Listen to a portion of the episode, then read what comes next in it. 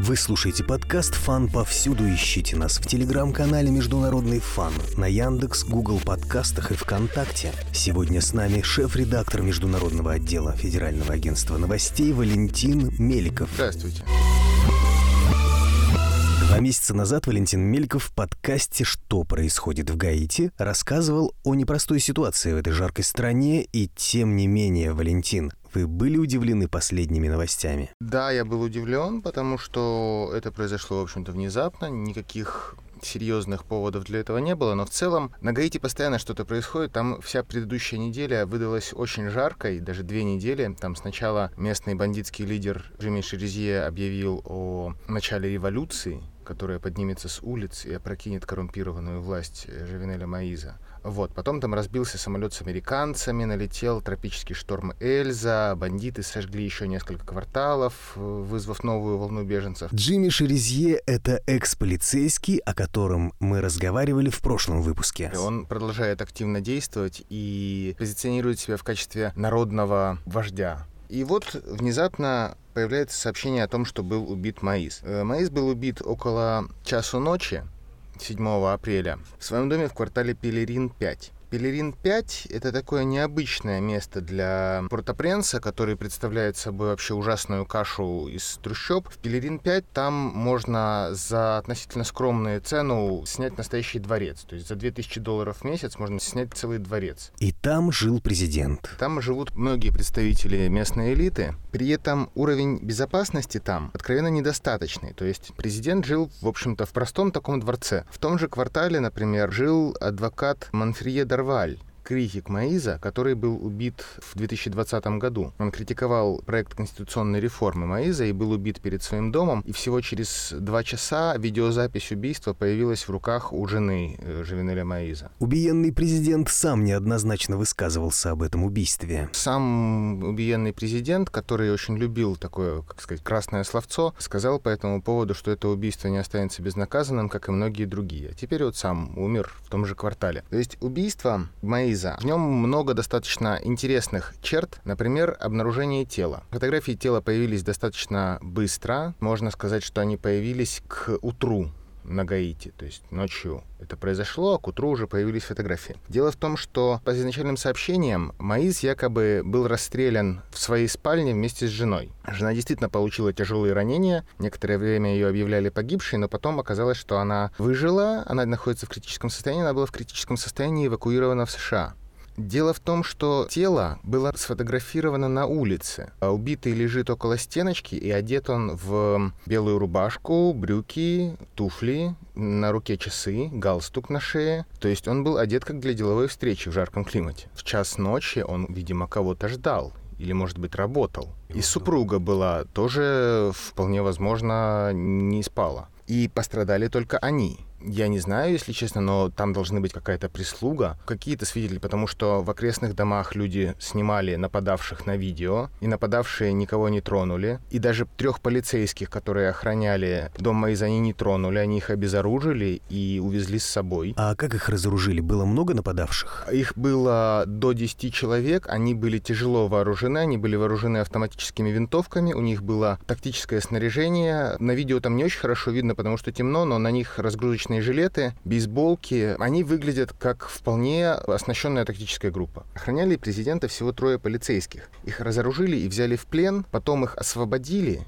и сейчас они являются очень важными свидетелями. Но пока что никаких новостей о них не было. Высказывалось предположение, что охрана Маиза могла быть ослаблена одним из полицейских чиновников, который отдал приказ количества охранников сократить. Президент, который живет в обычном жилом районе под охраной трех полицейских с пистолетиками, это, наверное, только на Гаити возможно. Учитывая его небольшую популярность среди гаитян. Как выразился в официальном заявлении начальник полиции Леон Шарль, его изрешетили. В теле 12 выстрелов, глаз выбит пулей. Возможно, это его контрольным добивали. Странность в том, что он выбежал на улицу, и там на улице был убит. К нему зашли в дом, он выбегает на улицу. На улице его жестоко расстреливают. Я очень жду каких-то новостей о жене Маиза, потому что сейчас она в США, и она, вероятно, является ключевым свидетелем. А, она видела, что происходило во время нападения. Возможно, она слышала какие-то разговоры между преступниками и убитым президентом. Она была в доме? Да, она была в доме. Она в сознании? Нет, она не в сознании, она в критическом состоянии. Ее срочно перевезли в США на специальном борте. Даже его не удается найти флейт-радаром, например.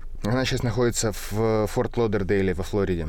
Нападавшие, что интересно, это попало на видео, что нападавшие кричат якобы с американским акцентом «работает DEA», всем лечь на пол. То есть работает управление по борьбе с наркотиками США. Акцент в данном случае не очень много означает, потому что американский акцент — это бессмысленное выражение. В США, наверное, тысяча акцентов. На каком языке говорили нападавшие? Французском и на английском. Еще утверждают, что они говорят на испанском между собой. То есть это с тем же успехом может быть испаноязычный английский акцент. Сначала очень муссировалось вот эти слухи, потому что испанский может указывать, что это какие-то враги Маиза из Доминиканской республики, а английский, что они как-то связаны с США. Но версия о том, что Маиза устранили США, мне кажется, не вполне состоятельными. Я потом расскажу, почему. Посольство США сразу же после появления этих сообщений объявило во всеуслышание, что власти Гаити знают, что это не управление по борьбе с наркотиками США. И тут возникает очень интересный вопрос, что власти Гаити. А кто такие в данный момент власти Гаити? Тут Особое обстоятельство. Буквально 5 июля, за полтора суток до своей гибели, Маис утвердил в должности премьер-министра опытного политика, занимавшего министерские посты при ряде администрации Гаити по имени Ариэль Энри. Это такой с бородой солидный чернокожий. Он должен был собрать новый кабинет. Он еще не успел это сделать, но бывший премьер-министр Клод Жозеф должен был уходить в отставку. А теперь Клод Жозеф ведет переговоры от лица властей Гаити. Клоду Жозефу звонит госсекретарь США Энтони Блинкен, и к Клоду Жозефу обращаются Организация американских государств и ООН. Таким образом,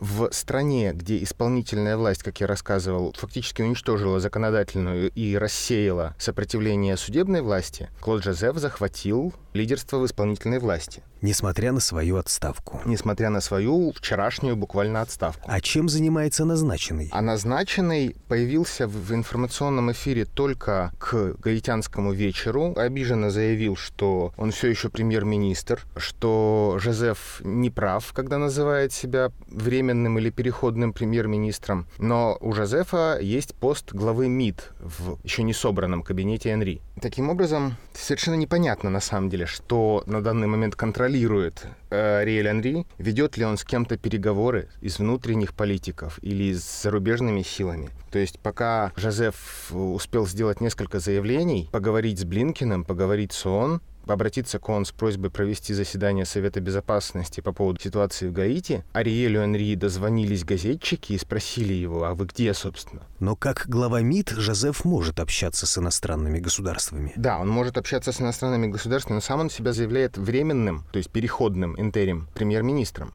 И в таком э, виде его представляют все американские СМИ. И именно ему, как главе государства, звонит глава Госдепа. Тут еще особенность в том, что Конституция в текущей политической ситуации на Гаити, она очень важна, потому что Маиз же хотел провести реформу Конституции, а Конституция действующая была принята в 87 году еще при диктаторе Бэйби Доке. Закон плох, но как-то нужно следовать закону хотя бы, каким-то писанным правилам. В рамках этой Конституции после гибели президента временным руководителем страны должен был стать лидер Верховного суда. Этот лидер, Жозеф Жан-Луи, некоторое время назад был назначен оппозиционным президентом. То есть, когда коллегия судей договорилась о том, что Маис не зложен, официально, и старший судья Верховного суда был назначен переходным президентом, которому была поставлена задача за два года привести страну в достаточно относительный порядок, чтобы провести президентские и парламентские выборы. Но вот беда, он недавно умер от коронавируса. Таким образом, нету никакого четкого механизма перехода власти, нет никаких четких правовых механизмов, которые бы определили, кто сейчас на Гаити вправе отдавать указания.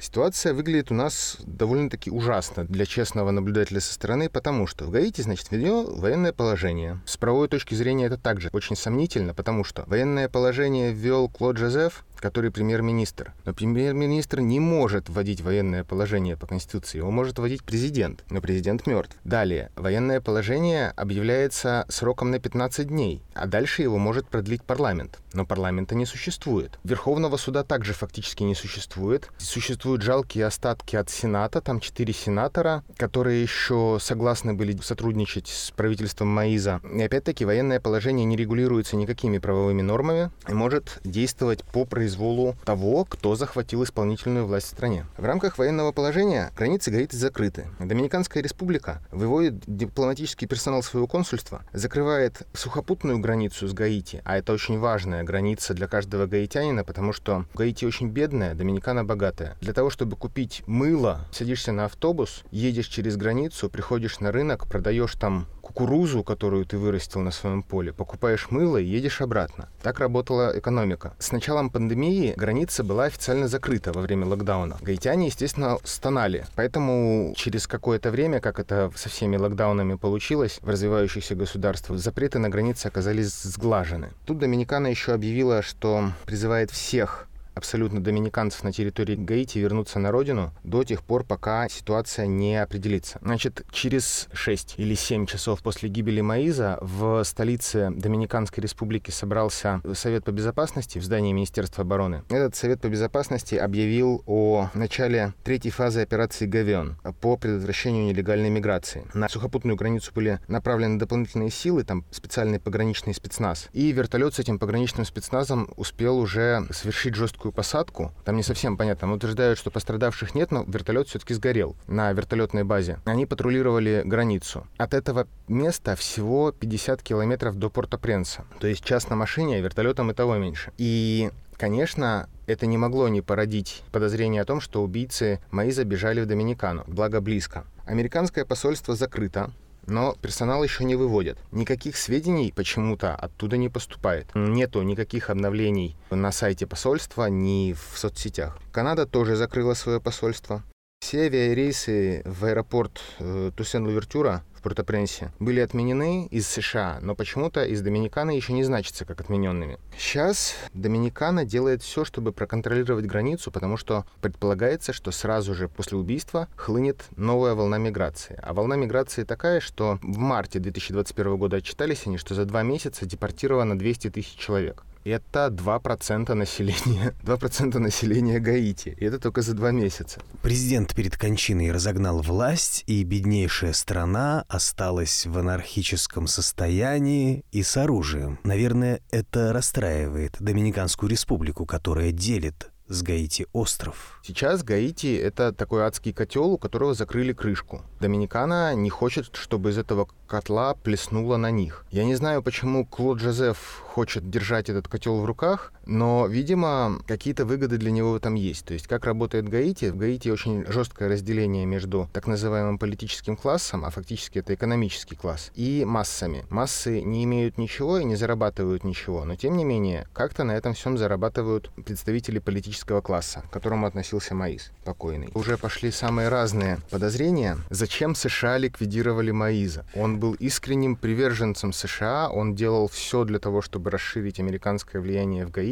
Вполне возможно, он считал, что это хорошо, то есть он вполне считал, что делает полезную работу для народа Гаити, ну или, по крайней мере, для себя. США же уже не в первый и не в третий раз берут контроль над ситуацией на Гаити. В 30-х годах это была прямая оккупация, а в 2010 году очень много говорили по поводу якобы сказочных нефтяных запасов Гаити. По выражению одного ученого, якобы нефтяные запасы Гаити заставят нефтяные запасы Венесуэлы выглядеть как стакан воды рядом с бассейном.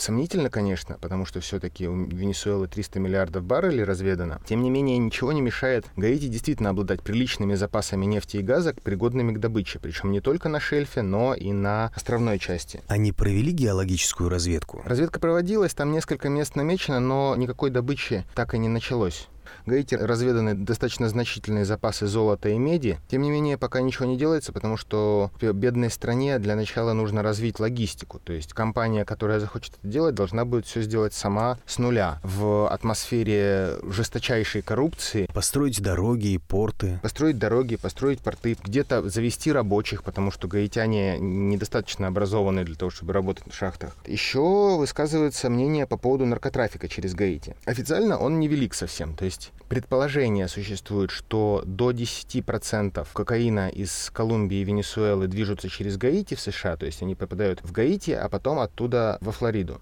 очень трудно судить, потому что не задерживают из этого ничего. А кто будет задерживать? Полиция гаитянская, которая не может справиться с бандами. США не может отследить трафик? Агенты управления по борьбе с наркотиками, они, по крайней мере, официально не действуют на территории Гаити, как они действуют, например, в Колумбии и Перу, которые являются крупными центрами производства. В соцсетях звучат даже обвинения такие интересные, что, опасаясь новых военных соглашений между Россией и Венесуэлой, Соединенные Штаты готовят из Гаити новые новый непотопляемый авианосец для нападения на Венесуэлу. Смысла в этих объявлениях не очень много, потому что США всегда могут атаковать Венесуэлу откуда захотят. Хоть из Колумбии, хоть из Карибского бассейна, хоть с Ямайки. И из Гаити тоже, потому что для этого даже не потребовалось бы уговаривать Маиза. Тем более устранять. И тем более устранять. Главная новость появилась практически одновременно с главной версией. Начальник полиции объявил, что четверо из людей, убивших Маиза, были убиты, двое захвачены, из вот этой группы, которую убила Маиза. Предполагается, что еще несколько могут скрываться. При них были трое сотрудников полиции, которые якобы находились в заложниках, которых освободили. А сегодня гаитянский посол в Соединенных Штатах заявил, что к убийству президента были причастны внутренние силы. Такая версия уже появилась ранее. Источники сообщили гаитянским и доминиканским СМИ, что Живенеля Маиза якобы убрал влиятельный местный человек, связанный с наркобизнесом и контрабандой. Кто это, не называется. Таким образом, если не вдаваться в теории о зловещих США, которые готовят очередную революцию в стране, где никакой власти, в общем-то, не существует. Там очень забавные были комментарии Соединенных Штатов и Канады, что смерть Маиза нанесет непоправимый урон демократии в Гаити. Той демократии, которая разогнала парламент и суды. И суды, и парламент, и все, кроме полиции. Наиболее существенная и простая версия внутренних разборок. Президент суверенного государства был просто пристрелен по заказу местных бандитов. Может, они не договорились о чем-то. Трое полицейских с пистолетами не стали преградой. Да, трое полицейских пистолетом просто не стали ради такого дорогого им человека как-то эти пистолеты поднимать. Сейчас э, ситуация Ситуацию в Гаити будут рассматривать на заседании Совбеза ООН. Вроде бы сегодня должно оно пройти. Самое важное заявление внешнеполитических сил, которое пока что прозвучало, это призыв провести до конца 2021 года и парламентские, и президентские выборы. Это очень сложно, текущих условиях. Я не уверен, что это кому-то там нужно в действующей власти во главе с Клодом Жозефом или Энри. Но это, в общем-то, единственный вариант, при котором страна к февралю 2022 года а, они могут получить законную власть, если смогут провести выборы в этом году. Как это сделать? Пока что трудно сказать. Вероятно, без посторонней помощи совершенно не обойдется. А тут опять-таки, как Гаити, как известно, это страна НКО, страна, где правят бал некоммерческие неправительственные организации, соответственно, те или иные фонды могут подключиться к этому процессу. Тут еще подумал, что ураган Эльза, он не ураган, он такой ураганчик, уже унес жизни трех человек на Гаити. А сезон обещает быть очень горячим. То есть до сентября-октября мы, скорее всего, увидим несколько ураганов значительных, которые пройдутся по странам Карибского бассейна, в том числе Гаити. В 2016 году такой ураган привел можно сказать, к власти э, мистера Маиза покойного. А как насчет кубинского следа? Куба, важное ее свойство, она бедная. Таким образом, Куба просто не обладает достаточными денежными ресурсами для того, чтобы вот устранить проамериканского президента и шумно ворваться на политическую арену в Гаити, проведя каких-то своих персонажей лояльных. На Гаити очень много разных партий, есть там, конечно, и марксисты. Как ситуация с бандами? Как Джимми Шерезье, объединивший группировки? Но не всех. То есть, что там происходит? Простая женщина жила с мужем там, и ребенком какой-то халупки, муж пошел на рынок, его застрелили просто случайной перестрелке, а дальше люди Шерезье, его прозвище Барбекю, столкнулись в этом районе с другими группировками, и просто для того, чтобы запугать население и противников, они сжигают дома. Там сжигать-то особо нечего, тем не менее они жгут, поэтому люди становятся, такая достаточно уникальная ситуация, люди становятся беженцами внутри столицы страны. Несколько сотен человек выбираются из-под обломков своих домиков, которые когда-то были там в одном районе, и плетутся с малыми детьми на руках в другой район, чтобы спать в спортзале. Гаити бедная страна, но она не всегда была настолько сокрушительно бедной. То есть там есть какие-то здания общественного назначения. Сейчас это все используется для мигрантов. То есть ситуация в Порто-Пренсе становится все хуже и хуже в этом отношении. И война банд, она ключевой фактор. Не знаю, как в Москве бы бежали там из Бутова Вы слушали подкаст «Фан повсюду». Ищите нас в телеграм-канале «Международный фан» на Яндекс, Гугл подкастах и ВКонтакте. С нами был шеф-редактор международного отдела Федерального агентства новостей Валентин Меликов. Спасибо.